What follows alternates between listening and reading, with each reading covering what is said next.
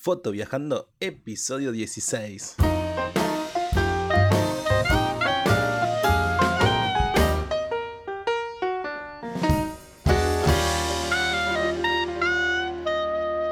Muy buenas a todos y bienvenidos a un lunes más de Foto Viajando, el podcast, el programa en el que hablamos de viajes y fotografía. En el episodio de hoy avanzamos en el curso de introducción a la fotografía digital y nos toca hablar de objetivos fotográficos. Algo que debemos tener en cuenta en este aspecto es que tanto la cámara como el objetivo que usemos es de suma importancia. ¿Sí? Entonces hoy vamos a hablar de este tema tan particular. Pero antes, fotoviajando.net, ya saben que ahí están todos los artículos que acompañan a cada uno de los, eh, de los podcasts. Y además pueden entrar a, a, a descubreuruguay.com, donde tengo también artículos de la serie de Uruguay. Bueno, dicho esto, empezamos con el capítulo de hoy. En muchas ocasiones el objetivo va a ser mucho más importante que lo que es el equipo que vamos a utilizar de cámara. Se han hecho varias pruebas que podemos ver en YouTube, por ejemplo, en el que las conclusiones son que es más importante en muchos casos invertir en un buen objetivo que en un cuerpo más caro. Por ejemplo, invertir en un objetivo de mil dólares o de 1500 dólares en vez de, un de una cámara, por ejemplo, de 3000 dólares. En muchas ocasiones es más, eh, más importante el objetivo que la cámara. ¿Y por qué? Porque el objetivo es el encargado de aportar la nitidez, ya lo hablamos en el el episodio donde vimos los diferentes parámetros de la fotografía. Entonces el objetivo es ser encargado de aportar la nitidez a nuestra fotografía y bueno, esto es súper importante a la hora de, de, realizar la fotografía en sí. Sé que hay gente que no está de acuerdo con esto y también hay que en muchas ocasiones una cámara de gama alta va a poder hacer, aunque utilice un objetivo mm, de menor calidad, fotografías que por ahí una cámara de iniciación no podría hacer. Hoy lo que vamos a ver son los tipos de objetivos que existen y para qué nos sirve cada uno. Es importante, sí, justamente saber eh, qué objetivo elegir para lo que vamos a necesitar, porque al igual que la cámara hay que elegirlo según el uso que vamos a dar. Bueno, comencemos, con un concepto que es súper importante y que es la distancia focal. La distancia focal me indica, o sea, es el ángulo de visión, o sea, la parte de la realidad que yo voy a capturar en mi fotografía. Cuanto mayor es la distancia focal, el ángulo de visión va a ser menor. Por ende, si la distancia focal es menor, vamos a capturar un ángulo de visión mayor. Vamos a pensarlo en esta forma. De esta forma, un lente de kit de los que vienen con las cámaras generalmente, un 1855, ¿sí? El 1855 es la distancia focal que ese lente puede, es la distancia focal de ese lente, ¿sí? 18 a 55 milímetros. Voy a capturar mayor ángulo de visión en 18, o sea, con una distancia focal menor, que con 55. ¿sí? Con 55 ya estoy, ya estoy capturando una distancia, un ángulo menor de visión. ¿sí? Es como si achicáramos y hiciéramos zoom justamente con el objetivo. Entonces voy a capturar menor cantidad de información de la, del paisaje o de la escena que tengo. Teniendo en cuenta esto, vamos a ver qué tipo de objetivos podemos encontrar en el mercado. Hay que decir que los objetivos pueden tener una focal variable, como el 1855 que hablábamos recién, o una focal fija, como por ejemplo el 50 milímetros que se usa mucho para hacer retratos, por ejemplo. Otra aclaración es que las distancias focales que vamos a hablar valen para full frame. ¿sí? Para calcularlos en APS-C hay que tener en cuenta el crop o el recorte que tienen, que es de 1,6 en, en APS-C y de 2 en micro 4 tercios. Por lo que si, por ejemplo, tomamos una foto con un objetivo en una cámara full frame, tendríamos que um, multiplicar por 1,6 la distancia focal que tenemos. Por ejemplo, un 50 milímetros en full frame equivale a un 80 milímetros en APS-C. Vamos a, partir de la vamos a partir de las distancias focales más pequeñas que son los llamados ojos de pez. Son los objetivos que nos brindan el mayor ángulo de visión y la distancia focal suele estar entre los 6 y los 16 milímetros. La ventaja de tener un, un, gran ángulo de visión tiene una contraprestación que es la deformación de las líneas rectas en los bordes de la imagen. Un ejemplo bien claro son las GoPro que tienen ojos de pez y vemos como el horizonte queda torcido. Si subimos la cámara o si la bajamos, vemos cómo se pierde un poquito la línea recta. Luego, los siguientes son los objetivos gran angulares y los pongo dentro de esta misma categoría y ahora les explico por qué.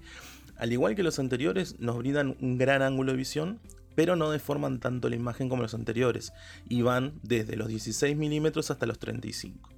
Tanto los ojos de pez como los gran angulares son utilizados para paisajes, porque podemos tener una gran parte del paisaje en una misma toma. En otros objetivos que vamos a ver después, pues, deberíamos para capturar la misma, el mismo ángulo de visión que con un, con un, ojo de pez o con un gran angular, deberíamos hacer panorámicas, y sacar varias fotos para poder obtener un, un gran ángulo de visión. Mientras que con estos objetivos no es necesario. Además, este tipo de objetivos se utilizan también en la fotografía arquitectura y muchas veces luego es necesario en postproducción retocar las partes deformadas porque, bueno, justamente la fotografía arquitectura se basa en tener las líneas rectas. Entonces, estos objetivos me sirven para capturar más espacio, más ángulo de visión, pero tiene esa contraprestación. Y bueno, es recomendable tener en cuenta también que cuanto más cerca esté una persona eh, del objetivo, más deformado va a salir. Bien, pasamos a los objetivos normales, que son aquellos que nos dan una visión muy parecida a lo que es el ojo humano, la visión nuestra. Se dice que la visión humana es similar al 50 milímetros, ¿sí? a ese 50 milímetros que usamos para retrato, que justamente es por eso que se utiliza mucho. Por esta razón, ¿sí? Eh, a partir de este objetivo, la distorsión es casi inexistente como la visión nuestra. Podemos encontrar lentes muy luminosos, 1.8 por ejemplo, lo que vimos en apertura del diafragma, que por ejemplo el 50 milímetros de Canon es 1.8 y es muy luminoso. Nos sirve para poder hacer fotografías en una escena nocturna, por ejemplo. Si seguimos, tenemos los teleobjetivos, que son los objetivos que nos permiten acercarnos más al objeto a retratar. Reducen muchísimo, muchísimo el ángulo de visión y la distancia focal de estos objetivos va desde los 70 milímetros para adelante. Por lo general son objetivos menos luminosos, pero digo por lo general porque hay varios que llegan, por ejemplo, a 2.8. En este caso la distorsión existe y es contraria a los angulares o los okos de pez. Lo que sucede en estos objetivos es que comprimen los objetos, es como si todo parecía estar como más junto. Estos objetivos también generan un gran desenfoque, lo que se llama bokeh, que vamos a hablar más adelante, y que es como ese fondo desenfocado básicamente que se utiliza mucho en retratos. Se utiliza mucho para fotografía deportiva este tipo de objetivos o fotografía de paisaje pero a detalle como un árbol o una casa entre medio de las montañas por ejemplo. Es utilizado para ese tipo de fotografía. ¿sí? No podemos sacar un paisaje súper amplio porque el ángulo de visión es chiquito, es, cortito. Objetivos macro, ¿sí? pasamos a otro tipo de objetivo que ya pasamos a otra categoría que son los objetivos macro. Y bueno, estos son diferentes. Este tipo de objetivos nos da la posibilidad de fotografiar objetos desde muy cerca. ¿sí? En general, los objetivos tienen una distancia mínima de enfoque, por ejemplo, estar a unos, no sé, 30 centímetros del objeto que vamos a fotografiar para que lo pueda enfocar correctamente.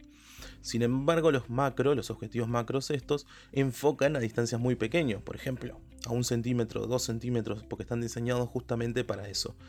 Bueno, estos también pueden tener focales fijas, las cuales brindan una, una, mayor calidad por lo general, mientras que hay otras con focales variables que tienen bueno, una calidad un poco menor justamente por el movimiento también que tienen dentro los cristales.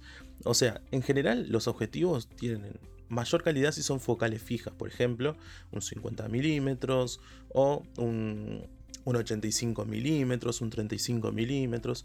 Son objetivos que tienen mucha calidad justamente porque los cristales y la, estructura está mejor hecha que en un, en un, objetivo que tiene que tener zoom.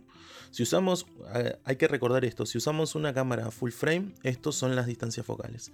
Si usamos una cámara PCC, tenemos que multiplicar esa distancia focal, que decíamos por ejemplo el 85 milímetros, por 1,6 que es el factor de recorte. Y si es una micro 4 tercios, por 2 que es el factor de recorte. Quiere decir que es la mitad del objetivo full frame, del sensor full frame, perdón.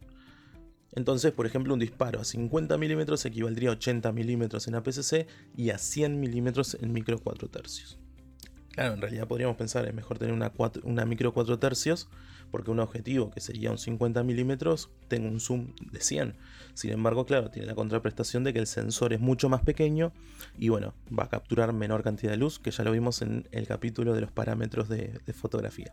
Y bueno, hasta acá el capítulo de hoy en el que hablamos de la distancia focal y los diferentes tipos de objetivos que existen, además de para qué nos puede servir cada uno. Si este capítulo te fue útil, te agradezco que me dejes 5 estrellas en iTunes y seguir en Spotify. Nos reencontramos el próximo jueves con un capítulo de la serie de Uruguay y el próximo lunes con un capítulo de nuestro curso de iniciación a la fotografía. Hasta entonces, buenas tardes.